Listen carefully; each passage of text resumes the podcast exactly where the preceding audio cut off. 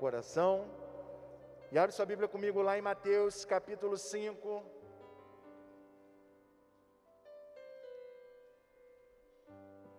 Aquela respirada.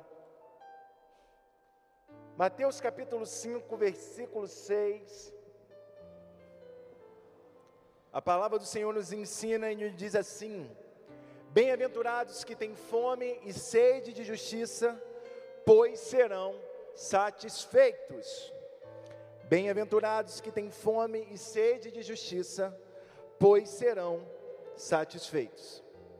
Feche seus olhos, vamos orar? Jesus, eu quero te agradecer e glorificar o teu nome.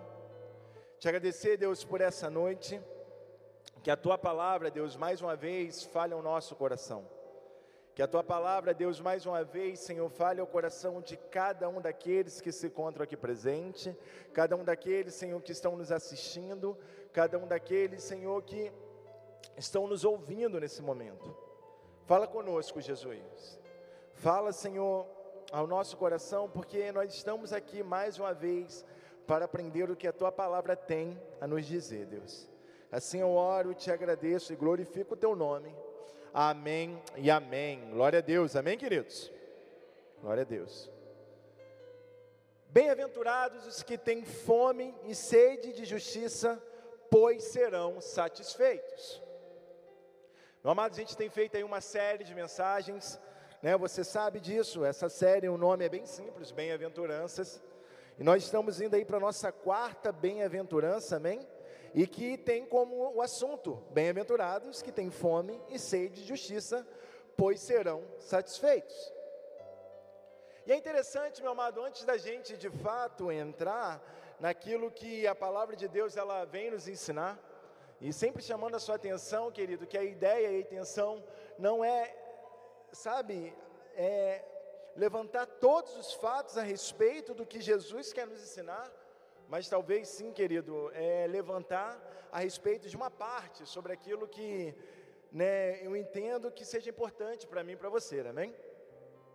Então tá, querido, olha só, a palavra de Deus, querido, na palavra chamada justiça, ela, ela é bem diversificada na Bíblia, amém?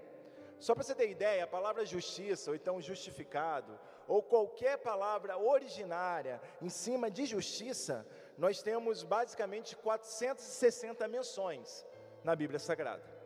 Então a gente tem praticamente 460 menções de justiça na palavra de Deus. Então, querido, isso significa de uma forma bem simples, que nem sempre quando Jesus fala de Deus fala de justiça, ou Jesus, né, a palavra de Deus está falando de justiça, exatamente tem a ver com um tipo só de justiça. Amém? Mas sim, querido, dependendo do contexto e da situação, essa justiça ela vai se referir a alguma coisa ou a outra coisa. Amém? Então, querido, de forma bem simples, né? Eu não sou formado em, em direito, né? Eu não, não né? Para entender exatamente o senso crítico da palavra justiça, mas a palavra justiça, querido, ele tem como talvez o seu significado mais simples, que é dar a cada um o que lhe é devido. E isso tanto nos deveres quanto nos direitos. Isso tanto para o bem quanto para o mal. Justiça, dar a cada um o que é o que lhe é devido. Quero chamar sua atenção também, querido, antes da gente tentar explorar um pouco mais esse versículo, que o próprio Senhor Jesus é chamado o Senhor é nossa justiça. Se você abrir a sua Bíblia comigo lá em Jeremias, capítulo 23. Jeremias, capítulo 23.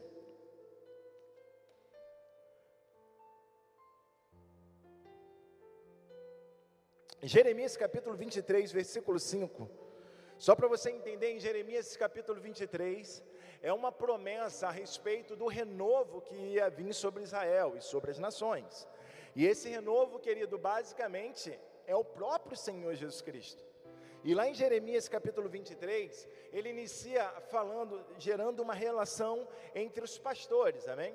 E basicamente o que Deus vai falar através da vida do profeta é: olha, vocês têm hoje maus pastores, mas eu vou remover eles e vou colocar novos pastores para vocês, mas principalmente vai chegar o dia do Senhor, aonde eu vou levantar o renovo eu vou levantar o pastor.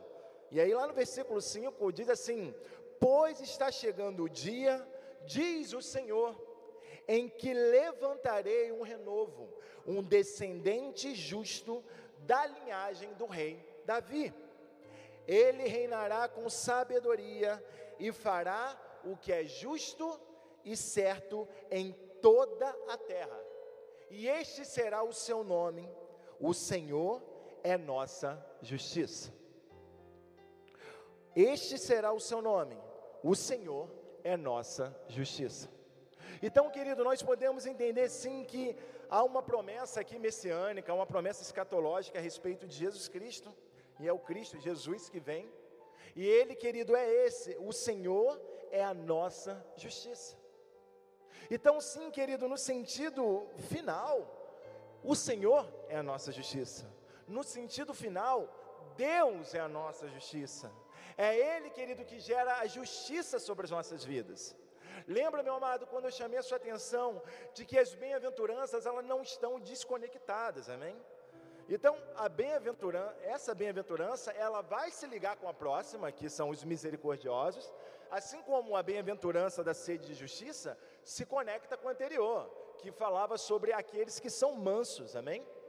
E uma das coisas que eu chamei a sua atenção a respeito da mansidão é que muitas das vezes entender a mansidão significa que nós não vamos querer gerar justiça pelas nossas mãos, nós não vamos querer simplesmente, ah, independente da situação do que eu venha perder ou ganhar, eu não quero saber, vamos embora. Não, porque no final das contas, é o Senhor que é a nossa justiça, amém? Ele é a nossa justiça, por quê? Porque a justiça que vem dele é a correta é a certa e ponto final.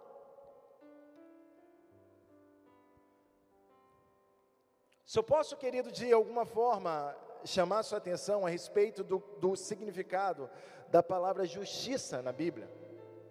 Ela tem basicamente, querido, três significados, amém? Ela tem o significado legal, o significado moral e o significado social. E no sentido legal, meu amado, está relacionado à justificação que eu e você temos diante de Deus, amém? Nós somos justificados. Então a justiça de Deus vem sobre as nossas vidas e nós somos justificados através de Cristo Jesus. E quem vai explorar muito esse conceito de justiça, querido, é o apóstolo Paulo, lá na sua carta de Romanos, amém? Nós temos, querido, a justiça moral, e essa justiça moral, normalmente, ela está ligada ao nosso caráter e à nossa conduta diante de Deus. Ela está, querido, ligado àquilo que Deus faz no nosso interior. Está ligado, querido, naquela relação, aonde o que importa não é o que eu vejo, mas aquilo que de fato sai do meu coração. E aí eu quero que você lembre comigo, lá em Mateus capítulo 5, versículo 20, naquela história que nós vemos, quando Jesus ele vem fazer, chamar atenção na relação entre um publicano e um fariseu. E Jesus vai dizer que, lá no versículo 20, porque vos digo que se a vossa justiça não exceder em muito a dos escribas e fariseus, jamais entrareis no reino dos céus. Então, querido, de certa forma, essa justiça é uma justiça moral, é uma justiça que acontece no interior do teu coração, é a justiça gerada pelo Espírito Santo na tua vida, que muda de fato a tua conduta, que muda de fato a forma que você age, que muda, querido, o seu caráter. Mas não algo gerado por você mesmo, mas o Espírito Santo gera em sua vida. Você precisa lembrar comigo que as bem-aventuranças, querido, é, são características que o próprio Espírito Santo gera em nós. Ninguém aqui tem capacidade, sabe, querido, para poder simplesmente falar: ah, não, eu vou conseguir agir debaixo das características das bem-aventuranças. Não, precisamos e dependemos do Espírito Santo de Deus. Precisamos e dependemos do Espírito Santo para que venhamos andar debaixo disso. Então, querido, essa justiça moral, ela está ligada a uma justiça interior, uma justiça da sua mente, uma, uma justiça, querido, que principalmente está baseada nas suas motivações, o que te faz avançar diante de Deus. Sabe, será que é exatamente aquilo que as pessoas estão vendo? Ou realmente é uma mudança, uma transformação no seu coração? Será, querido, que esse evangelho que chegou em você, que transformou a sua vida, só tem gerado aparência exterior? Então, beleza, você vem aos cultos domingo, aleluia, glória a Deus, você entrega o seu dízimo, você traz a sua oferta, você é uma pessoa boa, sei lá, né, naqueles em sua volta, mas será que realmente essa justiça provida de Deus tem mudado o seu coração? Tem transformado o teu coração? Tem, querido, feito você não ser como um fariseu que, e aí entenda, o fariseu nesse contexto era o fariseu que simplesmente estava se levantando, que estava se achando? Ou será, querido, que sim, quando você se chega a Deus, na sua caminhada com o Senhor, você é como aquele publicano, que entende que independente, que entende que não consegue nem olhar diante de Deus, por quê? Porque reconhece, cara, eu não sou, eu, eu não sou ninguém perto dele. Reconhece a humildade de espírito, reconhece, querido, a sua condição diante do Senhor. E aí sim, querido, reconhecendo essa condição diante do Senhor, o Senhor vem e nos renova, amém? O Senhor vem sobre as nossas vidas. Então, a respeito dessa justiça que nós estamos falando nessa noite. E a terceira justiça, querido, que a palavra de Deus ela vem nos chamar a atenção, que a Bíblia também nos ensina, é a respeito da justiça social. E nós precisamos compreender, meu amado, que além, querido, do tema da justiça na palavra de Deus, está ligado a algo particular e pessoal, né? Justiça moral, a justiça da, da justificação pela fé, ela é algo muito mais pessoal e particular. Mas, querido, nós também precisamos entender que a justiça social também está inclusa nisso. Que a justiça, querido, que parte de Deus sobre as nossas vidas para que nós venhamos fazer a diferença no mundo aonde nós vivemos. Amém? Amém, gente? bem rápido, um contexto social do período ali onde Jesus está levando aquela palavra para aquele povo, amém? Então Jesus está ali sentado no monte, está conversando com o pessoal, amém? Né? Está levando essa palavra para o povo. E querido, existe um teólogo chamado Craig Keener, que ele, né, num, um, em um dos livros que ele escreveu, ele disse que a situação social sobre o povo de Israel era um pouco complicada. Nós já sabemos disso. Os romanos, queridos, já tinham, estavam dominando Israel, mas além disso, ele diz que um general chamado Pompeu, um general romano chamado Pompeu, cem anos antes de Jesus começar a aparecer e pregar o evangelho, né, falar sobre arrependimento e tudo mais, tinha simplesmente pegado as terras do povo judeu e redistribuído elas. Então, a situação do povo de Judá, ou melhor, a situação desse povo que Jesus está levando a palavra, era uma situação, querido, basicamente, onde boa parte deles eram pobres, boa parte deles, querido, estavam em miséria.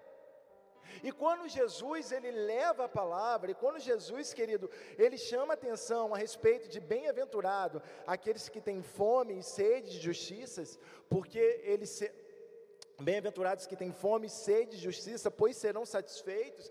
Querido, isso também está conectando com a situação que eles viviam naquela, naquele momento, amém, gente? Jesus não está simplesmente pregando algo que não tem nada a ver com o que eles estão passando, pelo contrário, isso também estava ligando exatamente à situação que eles estavam. Porque com certeza, querido, aos olhos dele, aquilo era injusto, e é claro que era injusto. Se a terra pertencia a eles, ninguém poderia ter tomado, mas foi tomado e assim foi. Beleza? Então, meu amado, eu quero chamar a sua atenção a respeito disso. Eu e você, querido, nós somos chamados por Deus para promover a justiça social. Eu e você somos chamados por Deus não somente para entendermos a justiça legal, da nossa justificação diante do Senhor, não somente na justiça moral que muda a nossa vida, mas, querido, na justiça social. No contexto, querido, onde eu preciso compreender o que, que eu posso fazer de diferente em relação àqueles que estão em minha volta. Como que eu posso ser uma influência a respeito daqueles que estão próximo de mim, sobre aqueles que eu posso alcançar de alguma forma? Nós temos aí o projeto Maná, querido. E o que, que o projeto Maná é, se não nós entendermos a justiça do Senhor? Se não entendermos, querido, de, como eu disse, de olharmos para aqueles que estão invisíveis e tornar eles visíveis. Amém, gente? Independente da condição que fez eles irem para a rua, independente disso. Se é drogas, se é porque brigou com alguém da família, que basicamente é essa situação, as pessoas brigam nas casas delas e não querem mais voltar. Independente da condição, o fato é, querido, que nós temos uma população que simplesmente se tornam invisíveis. E o Evangelho de Jesus, ele nos ensina a olhar para essas pessoas que são a imagem e semelhança de Deus e ver elas, amém? Quantos estão me entendendo, amém? É por isso, querido, que não é só entregar uma quentinha. Toma quentinha, come, eu vou embora. Não, querido, precisa ter muito além disso. E aí, cara, quem é você? Qual é seu nome? Então, querido, essa fome e sede de justiça, ela precisa estar no nosso coração nos três aspectos: legal, Vamos pregar o Evangelho de Deus. Moral, a minha vida precisa mudar, eu preciso ser transformado. Mas também, querida, a justiça social, quando nos ensina a nos importarmos com os próximos, com o próximo. Quando nos ensina a entender que, cara, a vida não gira em torno de mim. Mas o Senhor me colocou numa terra aonde eu preciso conviver com os outros. E naquilo, querido, que eu e você podemos fazer, que nós façamos, amém? Naquilo que eu posso promover como justiça, que eu promova. Se no meu trabalho, querido, eu tenho essa oportunidade, ou melhor, em nosso trabalho nós temos essa oportunidade, que nós façamos. E esse conceito de justiça, querido, é muito claro na palavra de Deus.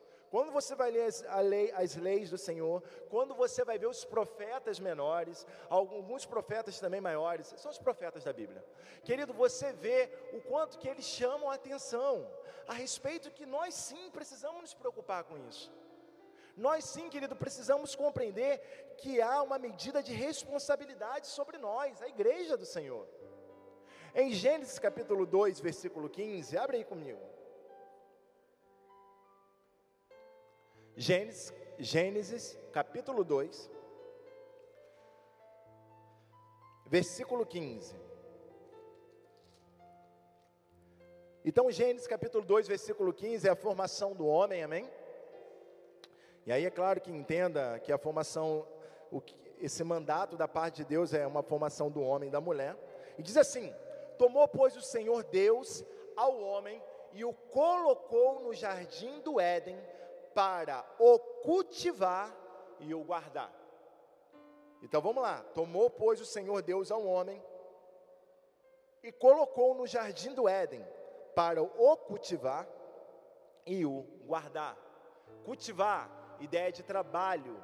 Guardar, a ideia de manter aquilo que você está trabalhando. Então vamos lá bem rápido, meu amado. Não é intenção falar sobre trabalho, fé e trabalho. Mas, querido, o trabalho vem antes do pecado, amém, gente? Trabalho não é consequência do pecado de Adão e Eva.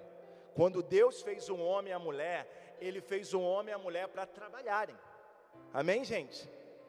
Então o trabalho não é, ah, o pecado faz eu trabalhar. Não, querido. Quando Deus fez o homem e a mulher, Ele colocou o homem e a mulher no jardim para quê? Para cultivar e guardar. E o que, que isso tem a ver comigo e com você? Primeiro, tudo, porque se eu e você somos homens, né, homens e mulheres, esse aqui é um conceito geral, querido, a nossa função nessa terra é ainda cultivar e guardar. Nós temos uma responsabilidade de trabalhar na terra que o Senhor nos colocou e de mantê-la. Amém, gente? E isso, querido, sim, vai nos levar a entender que em todas as áreas que nós trabalhamos e nós desenvolvemos, precisamos ter fome e sede de justiça. Precisamos sim, querido, gerar a justiça no trabalho. Precisamos sim, querido, gerar a justiça na nossa empresa. Precisamos sim, querido, gerar a justiça que vem de Deus no nosso dia a dia. É um mandato da parte do Senhor. Amém, gente?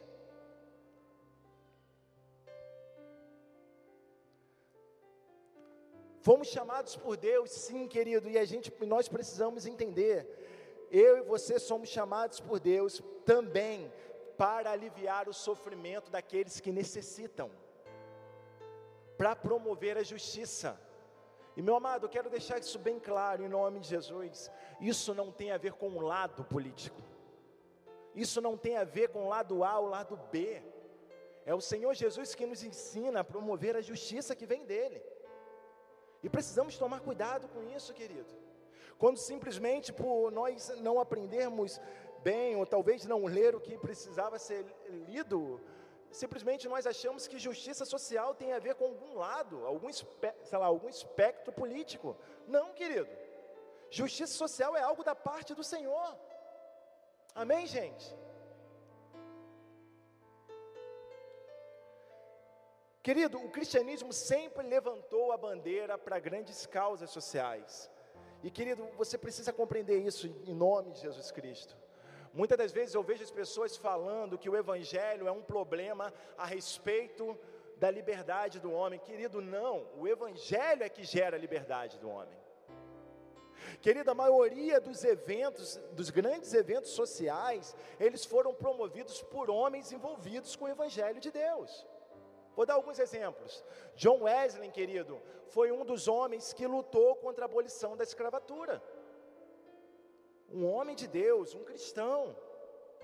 Um homem que né, nós, na maioria das vezes, conhecemos pelo movimento de santidade, conhecemos pelos movimentos pentecostais, sobre aquilo que Deus já estava fazendo sobre a vida dele, mas, querido, foi um homem que era extremamente envolvido com as causas sociais, porque ele entendia que o Evangelho, ele libertava, ele compreendia que esse Evangelho que libertou e que transformou a vida dele, precisava também transformar a sociedade. Eu e você precisamos entender que mesmo, querido, nós somos salvos por Deus, sim, mas isso não significa então que se dane o mundo e que Deus jogue fogo nele, não, querido, pelo contrário. Ainda há um mandato da parte de Deus sobre a minha e a sua vida, de guardar e cultivar o jardim, amém? De guardar e cultivar o local que o Senhor nos colocou.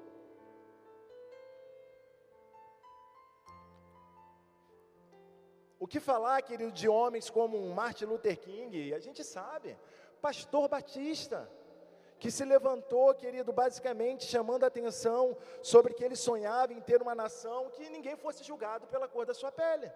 E que ninguém fosse julgado simplesmente pela cor da pele, mas pelo seu caráter. Um pastor batista, uma causa social. Homens e mulheres que tinham sede e fome da justiça. Então, meu amado, isso é para nós, é para mim e para você. O nosso evangelho, querido, ele não transforma somente a nossa casa. O nosso evangelho é o que o mundo precisa para ser liberto e transformado. Amém? Amém, querido. É o nosso evangelho que pode mudar o mundo. É o nosso evangelho, querido, que pode fazer as pessoas voltarem a estarem unidas. É o evangelho de Jesus Cristo. Não existe outra solução, não existe outro caminho.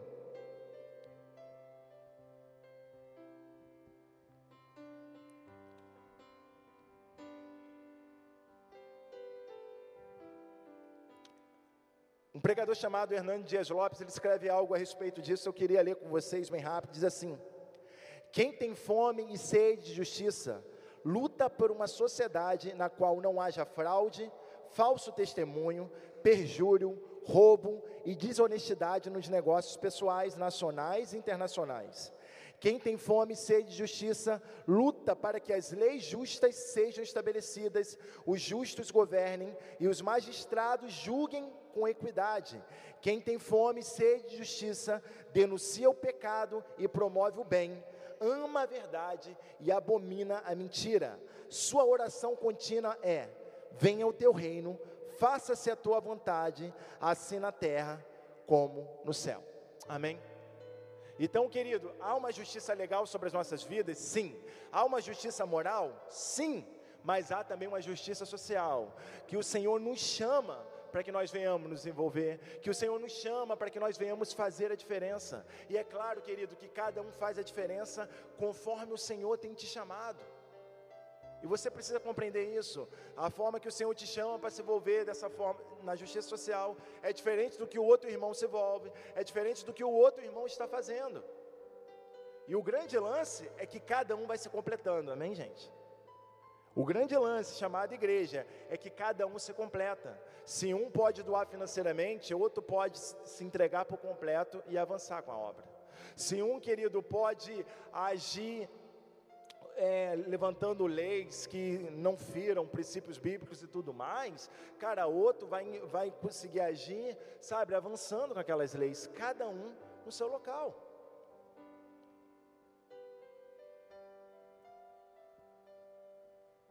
Então, creio, querido, que você já entendeu e eu chamo a sua atenção: precisamos promover a justiça social e a justiça pessoal. Eu e você somos chamados a respeito disso. Eu e você estamos ligados a respeito disso. Porém, meu amado, o que eu quero chamar a sua atenção é que apesar da nossa fome e sede por justiça, nesses casos, tanto a respeito da justiça moral como a respeito da justiça social, elas não são um fim em si mesma. Por quê? Porque a Bíblia vai nos chamar a atenção da seguinte forma: Bem-aventurados que têm fome e sede de justiça, pois serão satisfeitos. Em outras passagens, em outras em outras Bíblias, né, em outras versões serão né, em outras versões serão, epa, perdi aqui. Obrigado. Amém. Foi agora. Abre sua Bíblia em Salmos 42, versículo 1 e 2.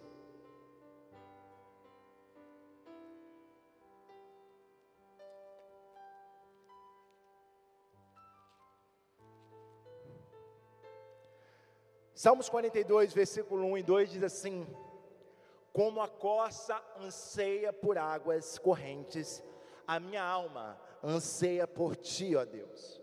A minha alma tem sede de Deus, do Deus vivo.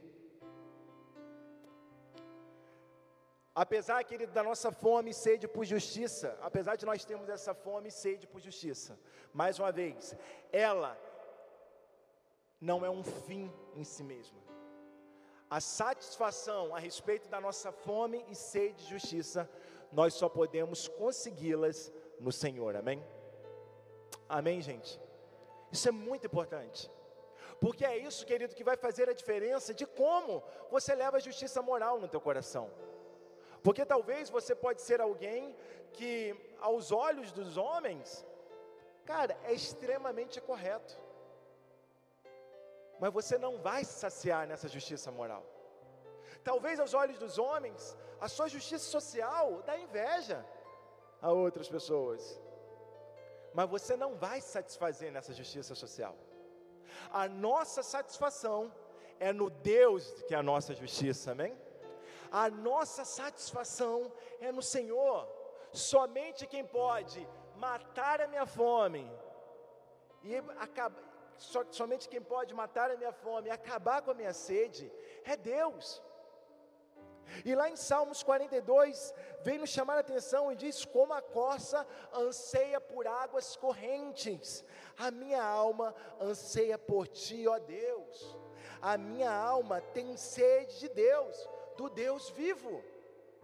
Então, querido, a minha ânsia, a minha sede por justiça, ela não é consumada e feita quando simplesmente eu ajo, mas ela é consumada e feita no próprio Senhor, no próprio Deus. É nele, querido, que eu, é nele que a minha sede é tratada. É nele que a minha fome, querido, é extinta. É no Senhor. Como a coça anseia por águas correntes, a minha alma anseia por ti. A sua alma precisa ansiar pela presença de Deus. Homens, querido, como John Wesley ou Charles Wesley, como o próprio Martin Luther King, querido, não é simplesmente vamos lá e faz, não, querido. A alma deles precisava estar saciadas em Deus. E quando nós não agimos dessa forma, nós trocamos o que não era para ser trocado.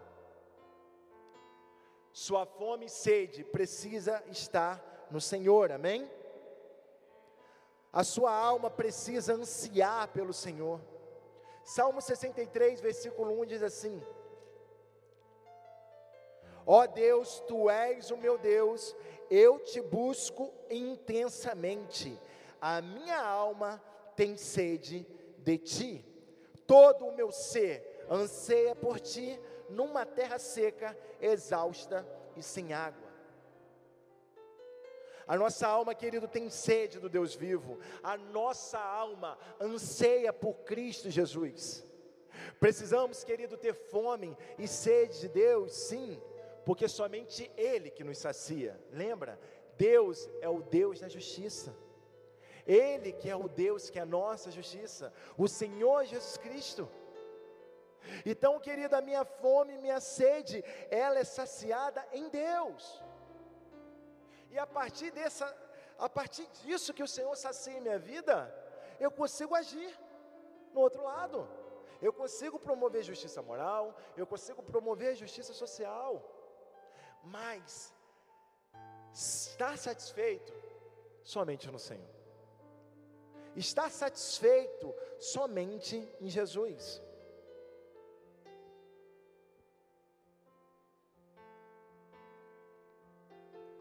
E a pergunta que eu te faço é: como está a sua fome e sua sede por Deus? Como está a sua fome e sua sede por Deus? Talvez você pode me falar que a sua justiça moral está bem, você está andado, tua vida tem andado com o Senhor. Beleza.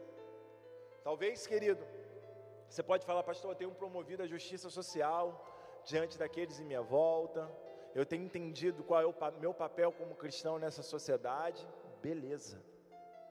Mas a pergunta, querida, ainda continua: como está a sua fome, sua sede por Deus? Como é que isso se encontra, meu amado? Olha só. Leia de novo comigo, Mateus capítulo 5, versículo 6, diz assim: Bem-aventurados os que têm fome e sede de justiça, pois serão satisfeitos. Querido, o verbo ter, a palavra aí tem, ela está no tempo presente. Não é bem-aventurado os que tiveram fome e sede de Deus. Por que, eu estou chamando a sua atenção a respeito disso, querido? Porque será, querido, que o que você talvez possa estar chamando de fome e sede de Deus, está relacionado a algo que você viveu no passado? Fome e sede de Deus é constante, todos os dias. Precisamos ter fome e sede de Deus todos os dias. Ah, pastor, já tive fome e sede de Deus e o Senhor me restaurou. Glória a Deus. Mas, querido, se hoje você não tem tido essa fome, essa sede, provavelmente você está morrendo. E é claro, eu estou falando no sentido espiritual. Provavelmente você está ficando desanimado. Provavelmente, querido, você simplesmente está vivendo a sua vida por viver. A fome e sede por Deus é presente todos os dias. Todos os dias eu preciso buscar ao Senhor. Todos os dias eu preciso, querido, avaliar meu coração. Pai, eu tenho tido fome e sede por Ti. Lembra, querido? A gente iniciou isso entendendo que a nossa condição diante de Deus é: eu não sou nada, pobre de espírito. Nós compreendemos depois, querido, que porque eu sou um pobre de espírito, eu choro pelos meus pecados. Eu reconheço que eu não sou nada sem Ele. Devido a isso, querido, eu entendo que a mansidão precisa fazer parte da minha vida. Eu preciso aprender a me relacionar com os outros. Eu, eu preciso aprender a lidar com meus irmãos. Eu preciso entender, muitas das vezes, quando uma injustiça é levantada, naquilo que eu não posso fazer, cara, é a justiça de Deus que vai vir. Mas, querido, quando a palavra de Deus nos chama a atenção, dizendo que nós precisamos ter fome e sede de justiça, é algo presente. Você pode ter feito todos esses passos, você pode estar vivendo essa vida de humildade, entendendo que você não é nada diante de Deus, sabe, reconhecendo os seus pecados, mas, querido, se você não tiver fome e sede de justiça, você vai morrer. Espiritualmente, amém? Você não vai conseguir continuar. Nós precisamos Nós precisamos fazer, querido, como a palavra de Deus nos ensina, assim como a corça anseia pelas águas, a minha alma anseia por ti.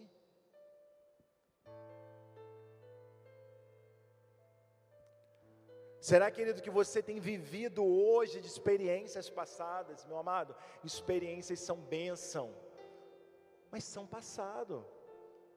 Precisamos pedir o novo de Deus hoje. Precisamos ter fome e sede de Deus hoje. Precisamos buscar essa fome e sede do Senhor hoje. E quando eu digo buscar essa fome e sede de Deus hoje, eu digo porque a Bíblia diz que aqueles que têm fome e sede de justiça, eles vão ser satisfeitos. Quer dizer, Deus vai satisfazê-los. Se nós tivermos fome e sede da justiça, se nós tivermos fome e sede de Deus, a palavra do Senhor nos ensina e nos garante, nós seremos satisfeitos. E aí é o louco, porque você vai ser satisfeito hoje, amanhã você precisa de novo. Porque, querido, nós só iremos ser satisfeitos por completo quando nós estivermos com Ele para todo sempre, amém? Mas nessa terra, todos os dias eu preciso buscar. Toda semana eu preciso buscar a Ele. Eu preciso entender, cara, minha alma não pode fugir da presença de Deus. Porque é normal nós queremos fazer isso, tudo bem? É normal porque o pecado ainda está aí, tudo bem, gente? É normal, querido, nós queremos correr para distrações e que depois a gente percebe que foram elas que nos afastaram de Deus, que tiraram a nossa prioridade da leitura da Bíblia, que tiraram a nossa prioridade a respeito daquele tempo que eu ia ficar com o Senhor, que tiraram a nossa prioridade a respeito do tempo que eu ia vir para o culto presencial e assistir o culto. Quantas das vezes, querido, nós temos trocado coisas passageiras por coisas que são de fato, que renovam a nossa fome, a nossa sede em Deus.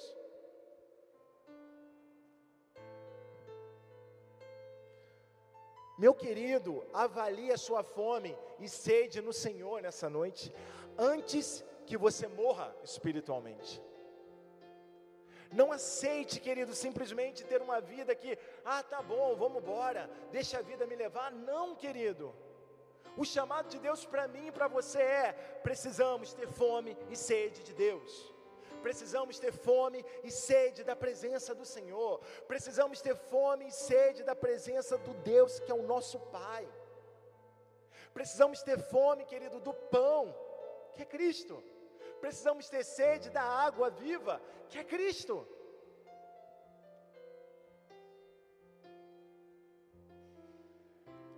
Quais têm sido as suas prioridades, meu amado? Ter fome e sede não é algo simples, não. Requer que eu e você também venhamos entender aonde nós precisamos aprender a priorizar. Preste atenção.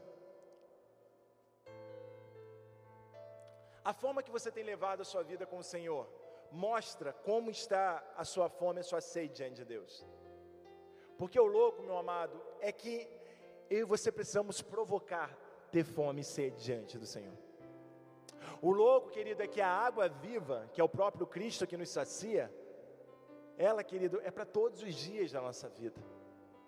É por isso que eu estou chamando a sua atenção que não é a respeito de experiências do passado não é a respeito do dia que Deus saciou a minha sede, ah, do dia que a minha fome de Deus, ela parou. Não, querido.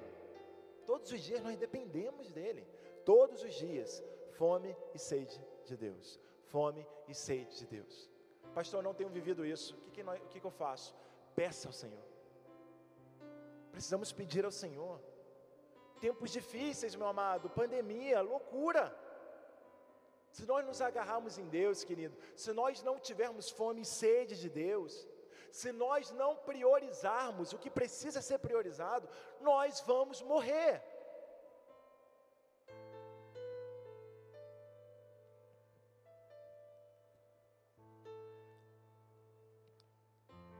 A forma, querido, que você leva a sua leitura bíblica mostra se você está tendo fome ou sede de Deus. E aqui, deixando bem claro, meu amado, eu estou começando a entender que é melhor você ler um capítulo ou dois do que não ler nada. Ou então talvez começar lendo 40 no início do ano, e aí chega na metade do ano, ou então depois de dois meses, não está lendo mais nada. Então, meu amado, em nome de Jesus, que seja um, que seja dois capítulos, mas leia a palavra de Deus. Tenha um tempo. Senhor, fala comigo. Lê devagar, tenta compreender. As palavras que você não conhece, procura um dicionário.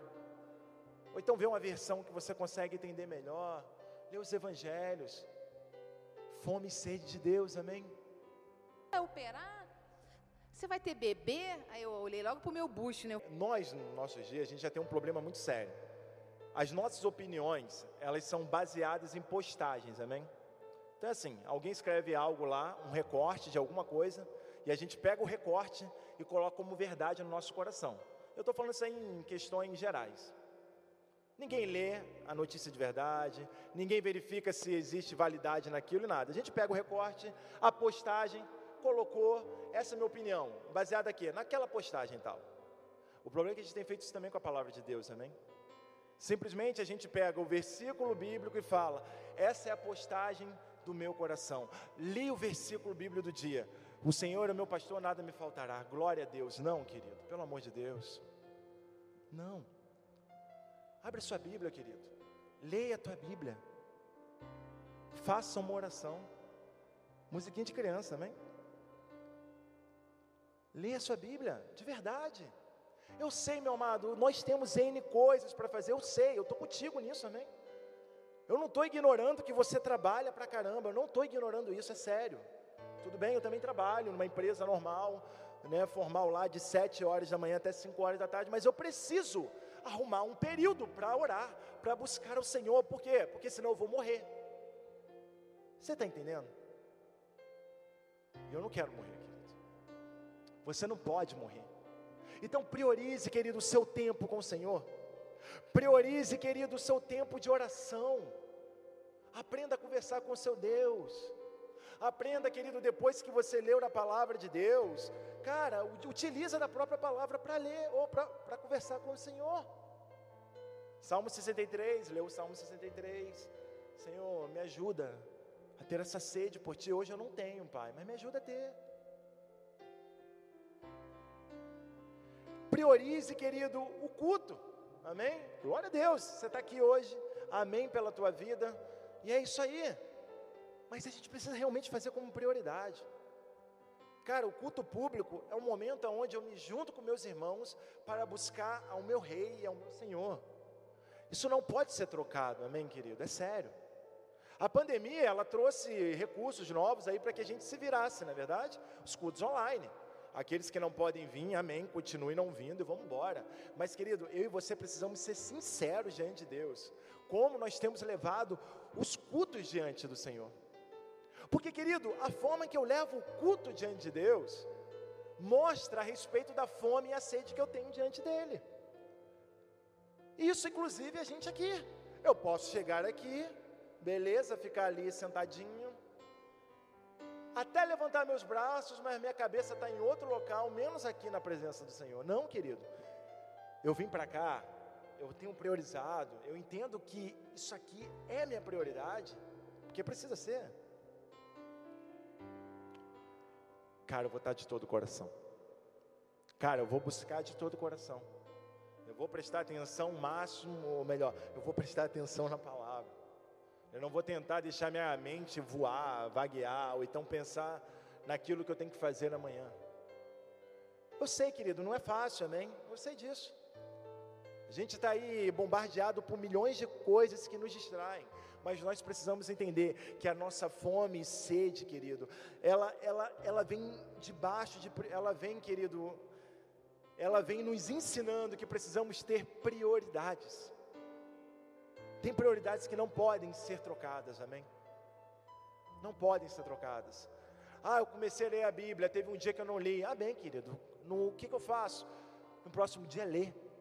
Ou então, se você lembrou agora, lê agora. Mas você não pode desistir porque uma vez não deu certo.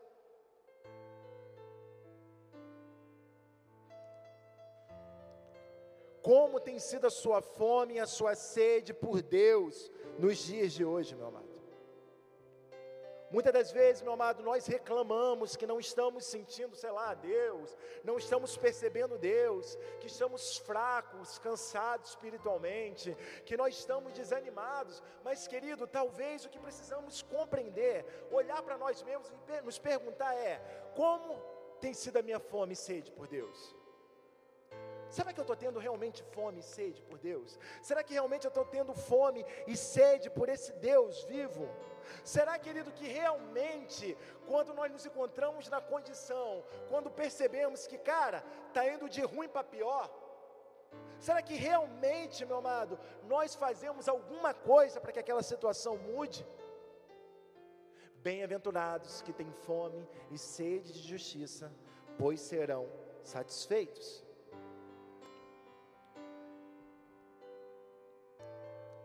Eu entendo, querido, que essa fome e sede de justiça é basicamente como aquela parábola que está lá em Marcos capítulo 12, versículo 41 a 44, você pode ler depois, que conta a história sobre uma viúva diante de um juiz.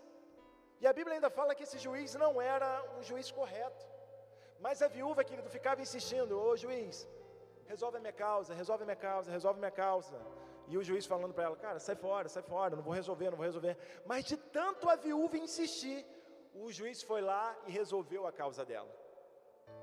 E você precisamos ser dessa forma diante de Deus. Senhor, coloca fome e sede no meu coração. Pai, coloca fome e sede no meu coração. Pai, coloca fome e sede no meu coração. Querido, até que Ele coloque, amém? Até que Ele te sacie. Ou então, meu amado, como o filho pródigo, e essa história vai estar lá em Lucas capítulo 15, basicamente do versículo 11 até o 32, que conta a história de um homem, né, de, um, de um filho, que simplesmente chega para o pai e fala: Pai, me dá a minha parte da herança, que eu vou embora.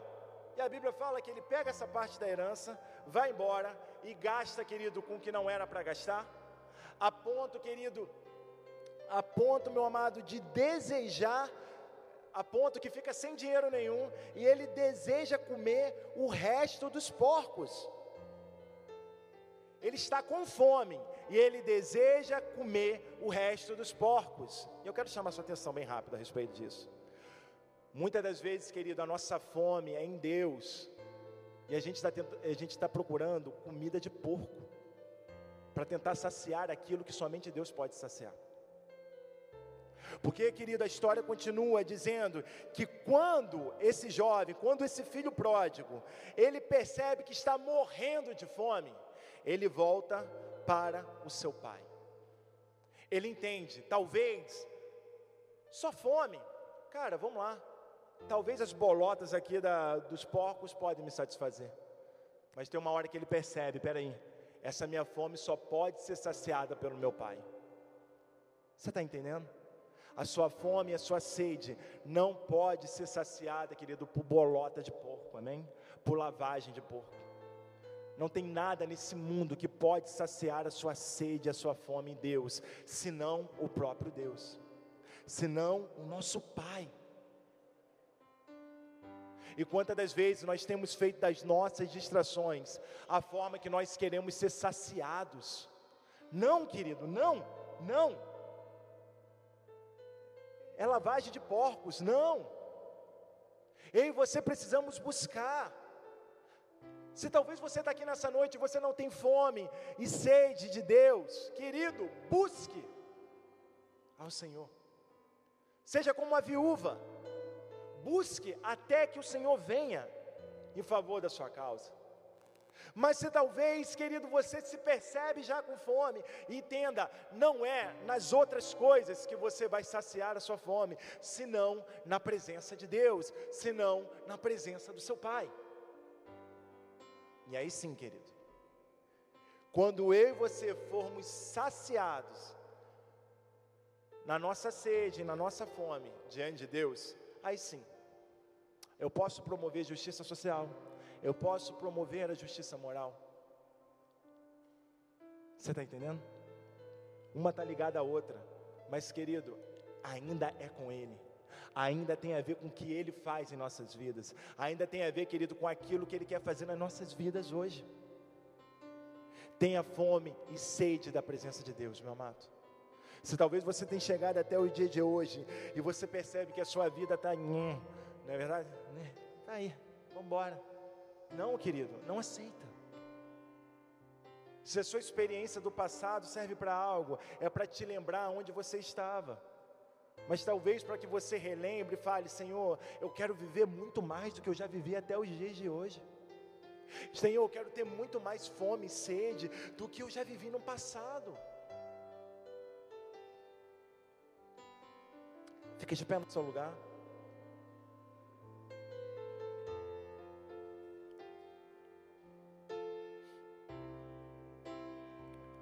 Feche seus olhos. Insista com o Senhor nessa noite. Pai, eu quero ter fome e sede da tua presença.